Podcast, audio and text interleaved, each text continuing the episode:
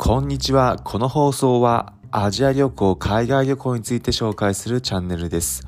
海外いろいろなところ興味あるという方、また現地の海外リアルな情報エピソードを聞いてみたいという方、ぜひ参考にしてみてください。今回は海外で見つけた日本、ネパールのユニークなファッションというテーマでお話しします。海外行った時に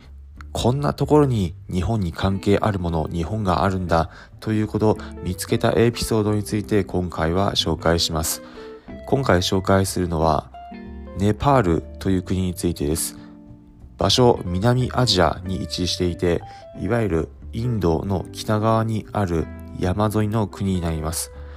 このネパールに滞在した時の話です。ちなみにこの今回の放送もネパール滞在中に収録しているので、周りの音もしかしたらネパールの音聞こえるかもしれませんが、それもネパールの雰囲気を感じていただければと思います。ネパールの首都カトマンズの街中、散歩している時、あるお店の前で意外なものを見つけました。ファッションに関するお店、いろいろな衣料品扱っているお店で、あるものを見つけたんです。何かというと、マネキンで、そのマネキンどんなものをつけていたかというと日本のドラえもんのファッションをしていたんです。ドラえもんのファッションどんなものなのかというといわゆるパジャマのような感じの服装でお腹に当たるようなところにデカデカとあのドラえもんの顔がプリントされているような服装でした。モコモコのような感じであったかいような服装でネパールこの配信をしている1月時点冬の時期であれば日没後は暖かい服装を着ないと寒いというような状況でモコモコの服装がちょうどいいような感じです。そのモコモコの服装なんとドラえもんの顔がデカデカと目の前に出ているもので作られているものが展示されていました。店の目の前目立つようなところです。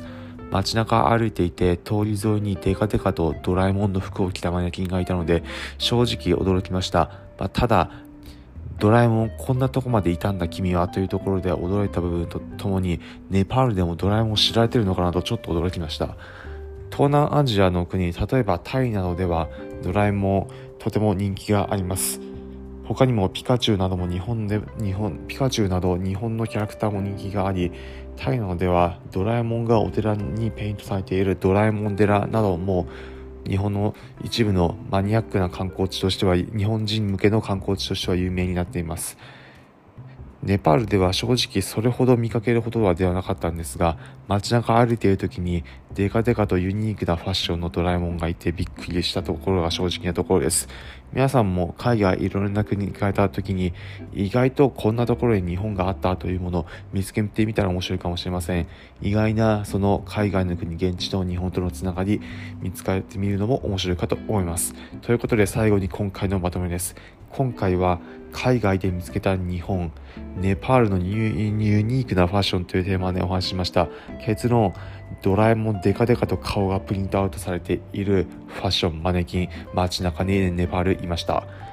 今回の放送を聞いてへえそんなのあるんだだったり面白かったという方は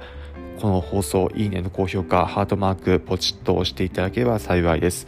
この放送は海外旅行、アジア旅行について紹介するチャンネルです。皆様がアジア各国行く際に役立つ情報をお届けします。例えば、現地の美味しいグルメ、現地のおすすめの観光地、また皆様が現地行く時に安く行ける航空券情報などもお伝えしていきます。おお、面白そうだったり、また聞いてみようかなという方は、ぜひこのコンテンツ、フォローボタンポチッと押してみてください。それでは今回お聴きいただきありがとうございました。また次回、海外、いろいろな国、アジアでお会いしましょう。